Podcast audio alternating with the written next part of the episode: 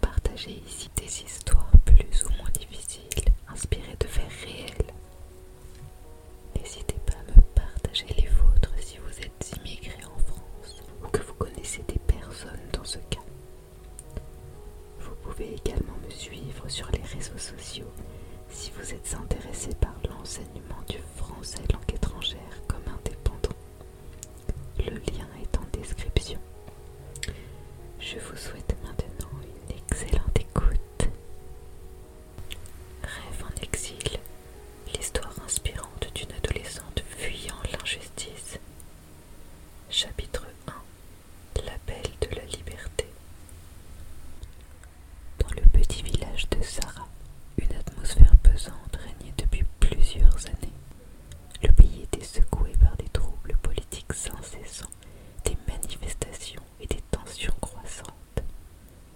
La famille de Sarah, modeste et pacifique, avait été durement touchée par cette instabilité.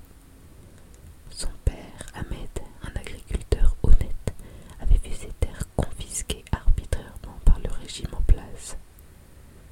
Les autorités locales corrompues et oppressives semblaient indifférentes au sort des citoyens ordinaires. Sarah, âgée de 16 ans, observait silencieusement les changements drastiques qui s'opéraient autour d'elle. Autrefois, le village était un endroit où les gens se saluaient chaleureusement dans les rues, où les marchés étaient animés par des échanges amicaux. Maintenant, les sourires s'étaient effacés, remplacés par des regards inquiets et des chuchotements craintifs. Les enfants n'étaient plus autorisés à jouer librement dans les rues, et les adultes baisaient la tête en passant devant les soldats armés. La vie quotidienne était devenue une épreuve pour la famille de Sarah. Les pénuries alimentaires étaient devenues monnaie courante, les services de santé se dégradaient et l'accès à l'éducation devenait de plus en plus restreint. La petite lueur d'espoir qui persistait chez Sarah était nourrie par les récits d'autres villages évoquant une terre lointaine, la France, où la liberté et l'opportunité semblaient être à portée de main. Un soir, alors que la famille se rassemblait autour de la maigre table du dîner, Ahmed partagea ses inquiétudes. Ses yeux fatigués trahissaient le poids de la responsabilité qui reposait sur ses épaules. Nous ne pouvons plus rester ici. La vie devient de plus en plus difficile et je crains pour la sécurité de notre famille, murmura-t-il à sa femme, Leila, et à Sarah. Sarah, écoutant avec attention, ressentit une détermination grandissante en elle.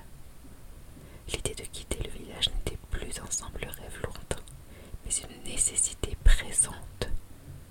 Elle se souvint des sourires de son enfance, des champs verdoyants qui s'étendaient à perte de vue, et elle comprit qu'il était temps de prendre des mesures audacieuses protéger ce qu'elle aimait. Le lendemain, Sarah se rendit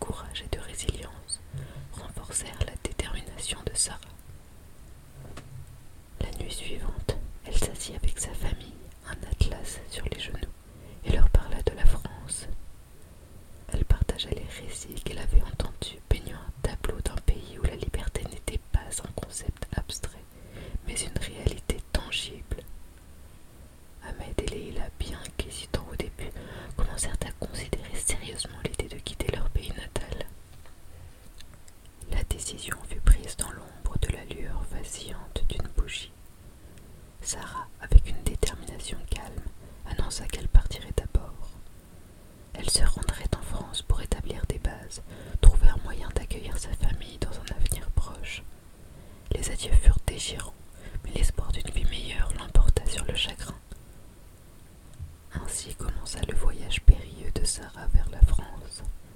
Elle quitta son village avec le poids de l'inconnu sur ses épaules.